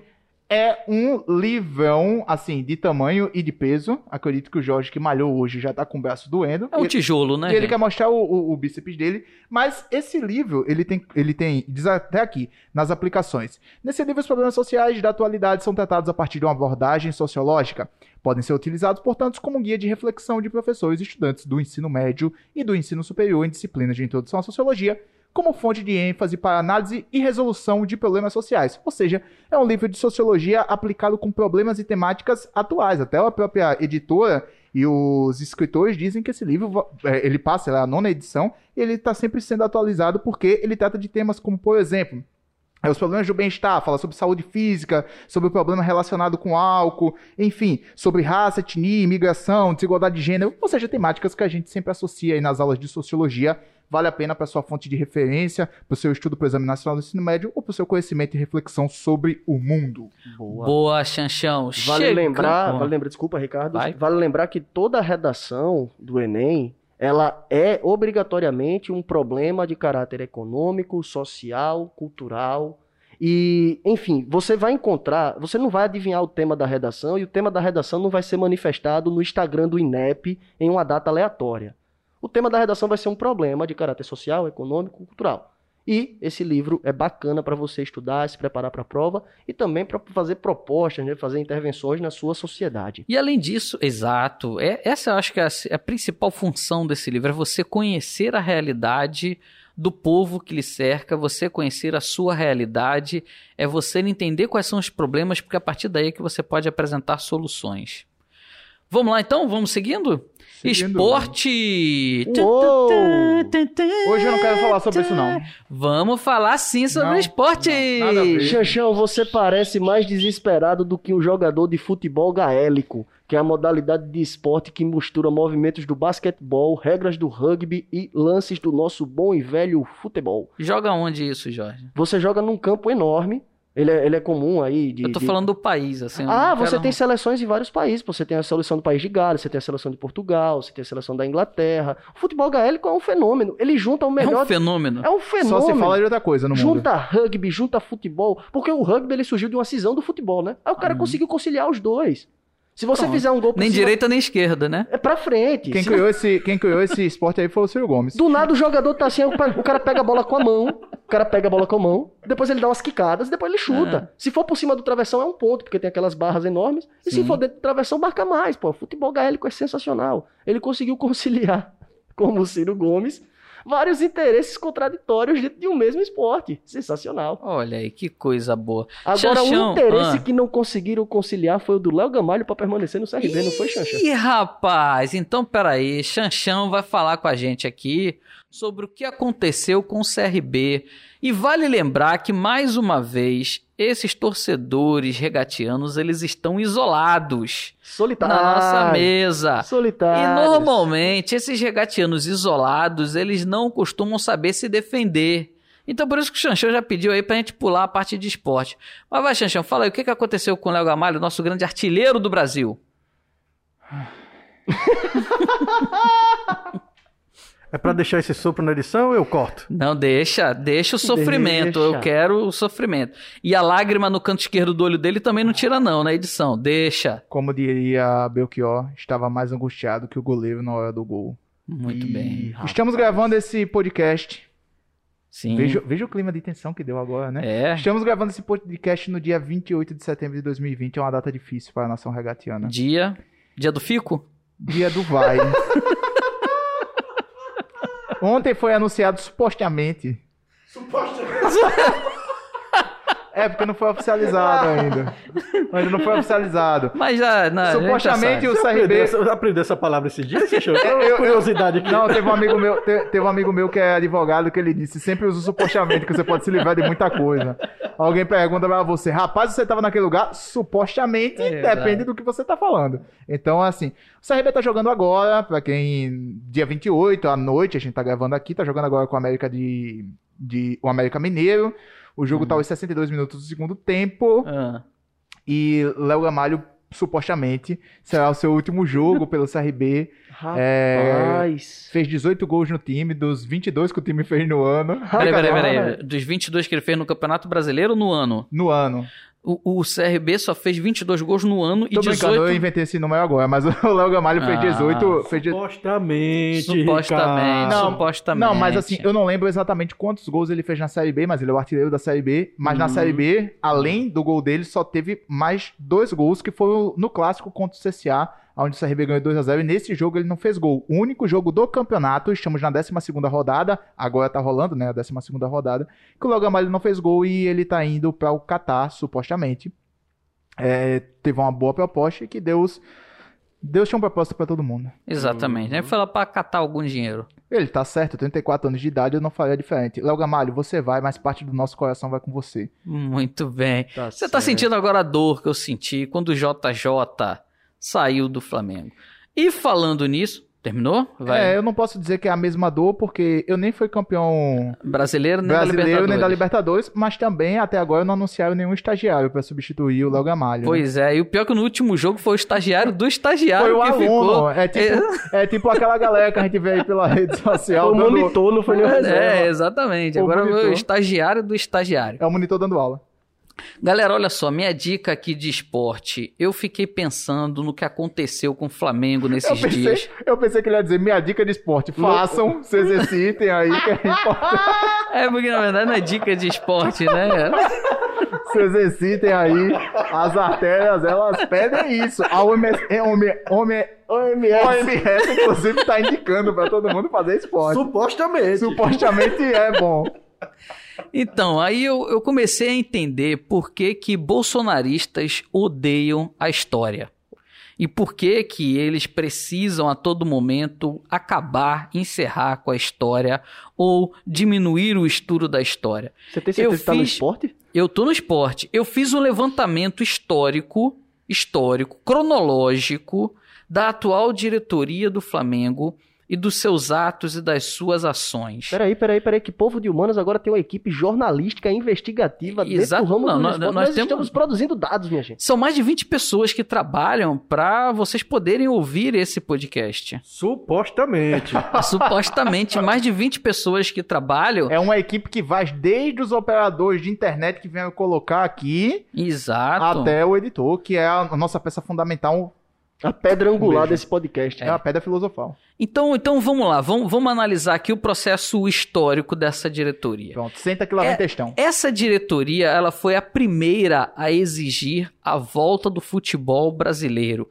E ela teve ajuda do governo federal para isso. Flacismo, né? inclusive, inclusive, ela foi lá, bateu foto com o presidente, decretando apoio ao presidente, dizendo que realmente poderia voltar. É, eu fui, eu tava. O presidente do Flamengo, o Rodolfo Landim, ele deu algumas entrevistas e onde ele deixou muito claro nessas entrevistas que o Flamengo tinha um protocolo de segurança extremamente eficiente, que não tinha problema algum de voltar, porque estava pronto para esse retorno.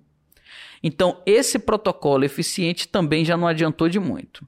Deu férias, como voltou muito cedo, por conta da pressão, deu férias de um mês para os seus jogadores. Então, acabou o Campeonato Carioca, o Flamengo foi o grande campeão carioca, e aí depois disso não tinha mais o que fazer. Deu férias, então, para os seus jogadores. E agora, recentemente, ele usou a justiça comum, a justiça do trabalho, que não é a justiça esportiva, é desportiva, né, perdão, para conseguir a suspensão do jogo contra o Palmeiras. Por quê? Porque olha só o que aconteceu. Tiveram 16 atletas contaminados por Covid. E mais um bocado de funcionário também, né? E mais um bocado de fu- funcionários. Mas, rapaz... O que, que aconteceu então? Qual, qual é o resultado disso tudo? O resultado disso tudo é o seguinte: o JJ, o Jorge Jesus, ele não para de dar entrevista lá em Portugal dizendo que ele saiu do Brasil por conta do Covid-19. Então ele está deixando claro que ele saiu daqui por conta disso. Se ele está deixando claro isso, ele não está simplesmente fazendo uma crítica ao governo brasileiro como está atuando. Ele também percebeu que a diretoria do Flamengo estava forçando uma volta, mesmo em uma época de pandemia. E o JJ não é nenhum garoto de histórico de atleta. Então o JJ, ele pertence ao grupo de risco. Então ele virou e falou o seguinte: eu vou fazer o que aqui? Inclusive ele pegou, não foi o Covid? Não, ele não. Ele deu um teste dele que foi positivo, mas logo outro deu negativo, então ele, ele não pegou. Segue bem. E é exatamente por isso que ele foi embora. Ele foi embora também porque recebeu uma proposta lá do seu país. Se ele talvez não tivesse recebido essa proposta, ele não teria muito o que fazer, ele continuaria. Mas ele recebeu uma proposta do país dele. Ele tá vendo que a chefia dele tá doida para voltar ao futebol e com risco de contaminação entre os atletas, como nós estamos vendo em várias partidas, em vários clubes. Então, esse é o primeiro resultado negativo dessa diretoria para o Flamengo. O JJ foi embora por conta da diretoria. Outra coisa, a volta das férias prejudicou o desempenho do Flamengo no brasileiro. Então, enquanto todos os outros times estavam voando, O Flamengo deu 30 dias de férias para os seus jogadores, não tinha treinador, a galera não sabia o que fazer, todo mundo ficou acima do peso, todo mundo perdeu o ritmo de jogo e por conta disso o Flamengo não está numa colocação mais avançada. Então, esse também é uma deficiência porque pediu para voltar muito cedo, ao invés de terminar com os outros campeonatos. Se tivesse terminado com os outros campeonatos, todo mundo iria estar no mesmo nível. O presidente declara uma mentira sobre uma foto que foi feita no avião. Eu não sei se vocês viram essa Sim. foto do avião. Onde os jogadores estão retornando do jogo da Libertadores e todos eles sem máscara dentro do avião. E aí, o presidente do Flamengo afirma na, no Esporte TV, numa entrevista, dizendo que todos eles trancaram a respiração na hora de bater a foto e por isso estavam sem a máscara. É surreal. Porque né? é isso que ele sempre fala. Cara, pra você acreditar nisso, assim, você tem que fazer um É a esforço. equipe, a equipe nacional do Flamengo de apneia, né? Que é que nem assim você acreditar que os comunistas vão tomar o poder no Brasil, que a terra é plana, que tem mamadeira de piroca. É, é a mesma linha de pensamento. Então, assim, o- outro problema: demitem o rapaz. Então, o presidente ele dá uma declaração dizendo que os atletas trancaram a respiração e que não via problema nenhum nessa foto. Depois, sabe o que ele faz? Quando vê a repercussão nas redes sociais, ao invés dele ficar com raiva dele mesmo, ele ficou com raiva do rapaz que bateu a foto e demitiu o rapaz que bateu essa foto. E aí, agora contra o Palmeiras, ele pediu o adiamento da partida contra o Palmeiras. Não, tinha mais é que jogar realmente. Eu achava isso no podcast passado. Só que aí eu comecei a pensar o seguinte: pô, e, e o pessoal do Palmeiras? Porque muita gente está criticando o time do Palmeiras por ter empatado com os meninos do Flamengo. Cara, eu sinceramente eu não teria a menor condição de entrar em campo bem. Porque eu estaria olhando pro meu adversário pensando: esse cara aqui tá contaminado, esse cara aqui tá contaminado, esse cara aqui também tá contaminado. Eu sou o próximo a ser contaminado. Então, como é que eu vou me concentrar num jogo de futebol?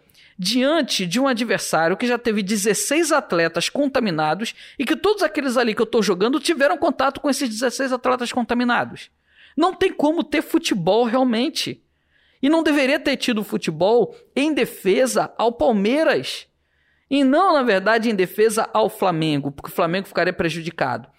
Por fim, sabe o que, pode acontecer agora? O Atlético Mineiro está entrando com uma ação no, é, no Tribunal Desportivo para tentar retirar o Flamengo do campeonato, eliminar o Flamengo da competição e automaticamente o Flamengo seria rebaixado para a Série B porque ele entrou na Justiça Comum. E você não pode entrar na Justiça Comum sem antes fazer todo o protocolo e recorrer à Justiça Desportiva. Então, essa diretoria, querendo se dar bem, ainda pode ser eliminado da Libertadores, porque não tem atleta ainda para jogar na Libertadores. E vai ter jogo da Libertadores. Então, essa diretoria, ela prejudicou o Flamengo com seu treinador, ela prejudicou o Flamengo na tabela do campeonato, ela prejudicou do brasileiro, ela prejudicou o Flamengo na tabela da Libertadores e ela pode trazer para o Flamengo o primeiro rebaixamento da sua história. Porque sim, os outros clubes vão avaliar também. E não pense você que a diretoria do Flamengo está muito bem vista, muito bem é, articulada com os presidentes dos outros clubes, porque não são. Porque a diretoria do Flamengo está querendo a todo momento mostrar uma força. A diretoria do Flamengo está a todo momento tentando forçar a barra por alguma coisa, para mostrar o quanto ela é gigante, o quanto ela é forte. E isso está isolando cada vez mais o Flamengo, está pegando um ódio desses outros clubes. E esses outros clubes, eles podem ajudar nesse processo e o Flamengo pode realmente ser rebaixado para a Série B. Já pensou em mais uma nota de repúdio? Já, já, tá anotando aí os problemas? Aí se ele baixar pra, pra, pra Série B, vai jogar com o CRB, como é que fica? O elenco CRB vai subir. Vai ser Supostamente vai vai subir. sim. Supostamente. É, Supostamente. Supostamente vai subir o Supostamente galão. Vai subir. Ok, galera, então vamos lá, vamos seguir. Chegou a hora e o momento que todos vocês estavam esperando, nossa nota de repúdio. Nota de repúdio. Nota de repúdio, Arthur Finizola, manda aí pra mim, por favor. A minha nota de repúdio hoje vai para os amantes da natureza, né? E de todas as suas potencialidades. Mas aqueles amantes, né? Para ficar claro, que estão escolhendo fazer vista grossa com essa política destruidora desse desgoverno aí, né? Porque ou você é amante da natureza ou você apoia esse governo. As duas coisas ficam meio delicado de ser. Ou né? você Ao vota no tempo, novo, né? O- É, é meio delicado, né? De ser ao mesmo tempo, né? Boa. E aí eu lembrei também, eu pensando aqui sobre isso, eu lembrei da- do- de, um, de um trecho da obra, de uma ópera chamada Alabê de Jerusalém, né, do, do Altair Veloso. E ela diz assim, ó, me perdoem a liberdade, mas religião de verdade, mais parecida com a que Jesus queria, talvez seja ecologia, pois ela reza um só mandamento, preservação das espécies com urgência, sem adiamento. Boa. Muito bem, Boa, Arthur. Tatu. Boa. Pô, a minha nota de repúdio vai pra esses indígenas, pra esses quilombolas e pra esses caboclos que estão queimando o Pantanal. Dos cinco fazendeiros apontados pela Polícia Federal, já consegui listar três. Faltam aí os ribeirinhos e os quebradores de coco. Pra mim, velho, minha nota de repúdio vão pra eles, porque são eles que estão queimando o Pantanal e não os verdadeiros fazendeiros e latifundiários. São eles que alimentam o nosso país. E esse podcast contém doses homeopáticas de sátira. Exatamente. Valeu, Tatu. Xanxão. Minha nota de repúdio de hoje vai a todas as pessoas que não sabem valorizar um bom pudim. Eu passei a se- o final de semana pesquisando formas de como fazer um pudim sem furinho. Vocês gostam de pudim com furinho? Eu gosto, Sim. eu gosto, é bom. Claro. Passar na peneira. Então vocês não conhecem um pudim de verdade. O pudim de verdade, ele é sem furinho, ele tem que derreter na boca. E eu tenho uma nova receita que eu não vou revelar aqui, mas minha nota de repúdio vai a todos os pudins que eu comi com furinho até hoje. Não pode mais, né? Não pode agora mais. é regra agora. Pudim é sem furinho e eu aprendi a fazer pudim em banho-maria dentro do forno, mas eu não vou ensinar aqui. Antes Mas tu dava que dica furinho, culinária? Que- agora que tu furinho, resolveu? Que determinar a furinho? regra aí, Que né? furinho é Furinhos esse, de pudim, você sabe como é que aqueles pudinhos, aqueles furinhos Eu não lembro de nenhum furinho nos pudim que Pô, eu comi na todos minha os vida. pudins não. têm muito furinhos porque as pessoas não peneiram e aquela espuma se transformam em furinhos na hora que você cozinha. Eu posso mudar Boa, minha nota de aí? repúdio? Porque eu tô com fome, nunca comi uma comida que o Xanxão disse que faz, É. só vejo foto. Mas aí vão toda, toda O noite cara, vai aí o cara tá falando da minha, da minha, o cara tá falando agora da minha sobremesa, Furinho. dos Preferida. furinhos da minha so- sobremesa preferida. Eu tô nervoso, eu fiquei nervoso agora, Pudim cara. é sensacional, né, velho? Pudim é o a melhor sobremesa que tem. E é Só é melhor quando tá na mesa. E, e- e é muito É. fácil, é só misturar quatro Eu coisas. não quero saber mais não, Xaxão. Você não tá entendendo não que o recado não é? Leite É, condensado, A gente também quer, brother. essência Fala, de fala pra caramba, mas não picha igreja, né, velho? ovo É. e Não, talento. não bota o pudinzinho aí no meio pra gente. Pô, tô puto agora, tá tudo também. Meu nota de repúdio vai pro Xanxão. É, quebra o microfone que o Tainão vem aqui virado na porra. Minha nota de repúdio, então, agora vai para Ricardo Galvão. Eu pensei que era Ricardo Correia. Juro por Deus que você ia fazer uma Ricardo nota de repúdio a você mesmo. Jamais, jamais eu faria uma nota de Esse repúdio a mim merece, mesmo. não. Uma vez que eu me amo, eu me adoro, eu me venero. Então, minha nota de repúdio vai para Ricardo Galvão, ex-diretor do INPE, Instituto Nacional de Pesquisas Eu Espaciais. tinha um defeito, era minha modéstia, mas eu já consertei. Eu só, eu só errei uma vez na vida quando eu pensei que eu tava errado, né? que foi retirado do cargo em agosto de 2019 por exatamente apresentar para gente o desmatamento que acontecia na Amazônia e que ficou comprovado por esse governo que era tudo mentira. Então minha nota de repúdio vai para esse mentiroso que estava dizendo desde agosto de 2019 que a Amazônia brasileira estava queimando. Nós já estamos quase completando um ano desse processo, mais de um ano desse processo, e até agora nada foi solucionado em relação ao desmatamento. Na verdade, ele só aumenta. Então, essa seria minha nota de repúdio. Tranquilidade?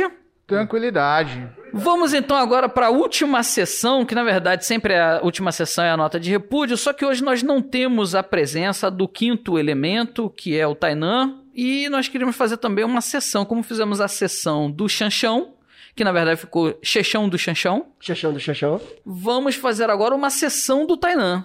O que, que vocês acham? Eu por acho. favor, por favor. Boa, boa. Mas aí qual é a proposta? A minha proposta é cada um contar uma situação inusitada com o Tainan. Eu, eu tenho, eu tenho a coisa perfeita pra sessão do Tainan. Então vai, fala.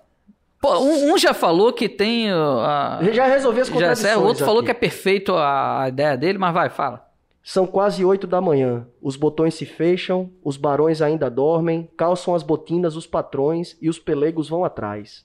Das gotas plumbosas que pesam em seus ombros retiradas há um mês. O preto de luto, o corpo em lágrimas quentes borbulhando pela blusa branco gelo e a doce vergonha vontade fugaz de virar burguês. Para depois se encontrarem nos bares que pelejam, aos cuspes das calçadas que secam, pelo calor da carcaça dos homens que trocam as luzes escuras dos postes nas ruas que as alaranjam. E a vontade de virar burguês está no medo de ser preso aos campos de serviço, tão fixamente voláteis como as curvaturas de uma língua francesa, sussurrando nos picos dos mirantes frases insustentavelmente leves. É essa a tua homenagem pro Tainan? É um poema de um autor desconhecido. É um poema, né? Rapaz, Maquiavel tava certíssimo mesmo. Tá vendo? Só todo mundo aqui garantindo o seu, o seu, é, o seu emprego do ano que vem, exatamente, né? rapaz. Eu queria ter esse poder que ele tem. Mas, Pois mas é. vai, vamos lá. Vou- Conta, conta uma história então engraçada aí com ele. Uma história engraçada com o Tainan. É. A vez que a gente foi para o jogo do CRB e Náutico. Eu tava pensando nessa história, é muito boa, velho. CRB e Náutico, estávamos todos em, muito próximo da, da Arena Pernambuco. O CRB estava numa boa fase, ano de 2000 e alguma coisa. Já faz muito tempo que o CRB não tem boa fase. E para resumir a história, a gente entrou no restaurante. O restaurante tinha apenas uma família de torcedores do Náutico que começaram a cantar músicas do Náutico. Só que a gente chegou em algumas vans, em uma caravana. E aí a gente começou a cantar músicas do CRB de forma muito efusiva, de forma muito alegre. Tainan se empolgou, Tainan ficou em pé. Quando ficou em pé, ele se levantou e bateu a sua perna, a sua parte de trás da perna na cadeira. E a cadeira caiu. Tainan não viu. Tainan voltou pra sentar. Eu tinha visto, eu esqueci de avisar. Tainan caiu no chão. E, e toda a torcida, inclusive a torcida do Náutico, fez. Oh. Aí pronto, aí acabou a animação da CRB. Todo mundo ficou, porra, Tainan. Acabou com. no- Ainda bem que o CRB ganhou nesse dia. Foi sensacional a viagem. Mas esse dia várias pessoas caíram na van. Mas enfim, é outra história. A história é essa com o Tainan. Tá. Arthur, uma história. Uma história. é, Certa feita, a gente viajou para Piaçabuçu, né? Hum. É, e fomos dormir numa ilha lá, né? Curtir um parque que tinha lá, né? E fazer um passeio. Uma turma da, da, da antiga banda da gente, da Dona Maria, né? Então uma parte da turma resolveu ir para lá. Sequestramos é, Marcos Paranoide, um, um amigo nosso, né? Passamos na casa do cara, ah, vamos ali. Ele, bora, saiu de meia, Vamos ali do jeito, do jeito que ele tava, ele Ah, então saiu e entrou já. no carro. Quando a gente chegou ali da- perto do francês, ele, a gente tá indo aonde? Piaçabuçu. Ele, como é? e fomos. E Marcos Paranoide é uma figura, né?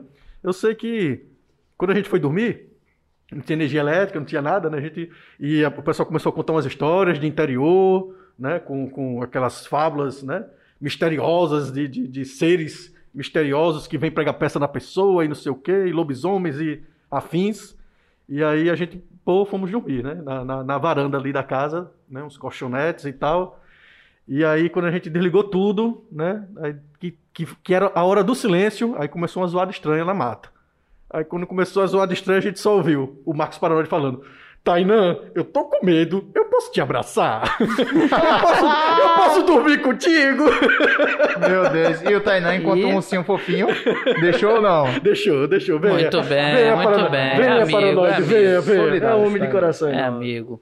A minha história com o Tainan é quando ele foi pela primeira vez ao Rio de Janeiro. Eu peguei com a minha tia o apartamento dela, porque eu ia receber várias pessoas daqui de Maceió, e o Tainan foi o primeiro a chegar. Então eu tinha que fazer alguma coisa com o Tainan e tinha que ser ali nas redondezas do bairro. Minha tia mora ali no Maracanã. Então eu levei ele para passear primeiro para a gente dar um- uma volta pelo estádio Maracanã, que é gigantesco. Então dar uma volta com o Tainan, que é um cara gordinho, você já imagina. Rio 40 graus, suador descendo, Tainan lá andando comigo. Depois a gente foi até a Quinta da Boa Vista e aí fomos até o Zou. E aí demos uma volta lá, tranquilo. Na metade do, do caminho, ele vira pra mim e fala assim: Ricardo, eu estou todo assado. e não falei antes com você porque eu estava com vergonha, mas eu não consigo dar mais um passo sequer. Eu falei, Tainan, mas a gente ainda tá aqui dentro do zoo, ainda tem toda aquela parte ali final pra gente ver, porque ainda tem a girafa. E ele tava gravando tudo numa filmadora e ele conversava com a filmadora porque a Ivana não foi. Então ele ficava assim: Olha, Ivana, olha a Jaguatirica, olha, Ivana, olha os marsupiais, olha, Ivana, olha o não sei o quê. E aí começou social. a apresentar pra Ivana. Quando eu falei da girafa, ele virou com tudo e falou: Cara, a girafa rouba a cena. Nisso que ele vira, ele torce o tornozelo. Então ele fica com o tornozelo numa, parecendo uma bola de futebol e todo assado, e eu tendo que levar esse cara de volta até o apartamento da minha tia. E aí, chegando lá, teve que fazer um tratamento hipoglós e tal, e ficou deitado todo aberto, estirado, Ai, com um Deus, ventilador com um ventilador direto para refrescar o que havia sido queimado ao longo dessa, Nossa E o dessa pessoal viagem. falando da, da, da queimada na Amazônia. Não, é pequena ainda, é pequena ainda essa queimada na Amazônia. Beleza, senhoras e senhores, esse foi o Povo de Humanas. Semana que vem, Tainan estará aqui com a gente. Fiquem bem, se cuidem e até Valeu. semana que vem. Valeu, Abraço, tchau, tchau. valeu. galera. Tchau, tchau. Falou, Thay. Tamo junto. Tamo junto, tá?